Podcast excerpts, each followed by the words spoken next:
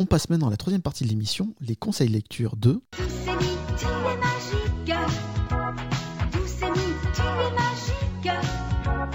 Qu'est-ce que tu vas nous conseiller? Je parie que ça va être fantastique. Allez, c'est à toi, Amy. Coucou auditeur de Décoinstabule, aujourd'hui je vais te parler du manga Le Dévoreur de souvenirs. Donc c'est un light novel seinen de 2015 qui est écrit par Origami Kyoka, qui a été adapté en version manga, illustré par Nashio Muruyama dans la collection Moonlight chez Delcourt Tonkam. Les deux tomes sont sortis simultanément euh, en août. C'est l'histoire de Ryoshi qui écrit un rapport sur une légende urbaine, le Kyokuya, qui est typique de son quartier. Il fait ce papier pour sa fac. Alors c'est un, monstre, le Kyokuya, qui se nourrirait des souvenirs des gens, qui les dévorerait exactement. Et deux de ses amis euh, semblent en être victimes. Alors euh, Ryoshi décide de, mener l'enquête. Et ça paraît pas super évident quand tu poursuis une entité qui peut te faire oublier que tu l'as déjà vue. L'enquête est bien rythmée euh, dans le tome 1. Je trouve qu'elle est un peu moins développée dans le tome 2, mais à aucun moment on perd l'envie de savoir la fin, de savoir qui est le Kyokuya. L'auteur nous tient bien dans un mystère euh, qui s'épaissit de plus en plus euh, autour du personnage principal. On suit Ryoshi euh, au long de son enquête, donc il, il interroge des gens qui ont perdu la mémoire, il interroge des gens qui ont vu, entre guillemets, le fameux Kyokuya.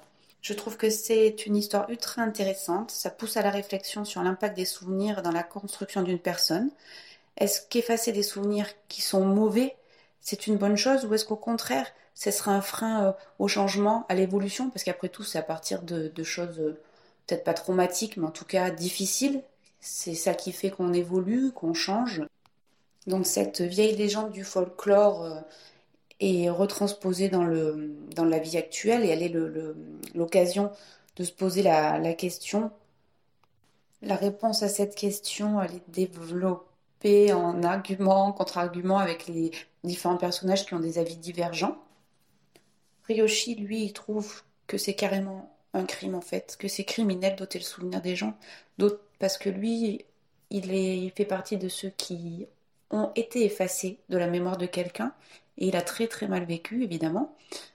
C'est d'ailleurs plutôt les, les personnages féminins dans ce roman qui, euh, qui ont une propension à l'oubli assez développée. Apparemment, ça a l'air d'être un truc de fille, d'avoir envie d'oublier euh, le, mec qui t'a posé un râteau. hein. Voilà, en gros, c'est ça.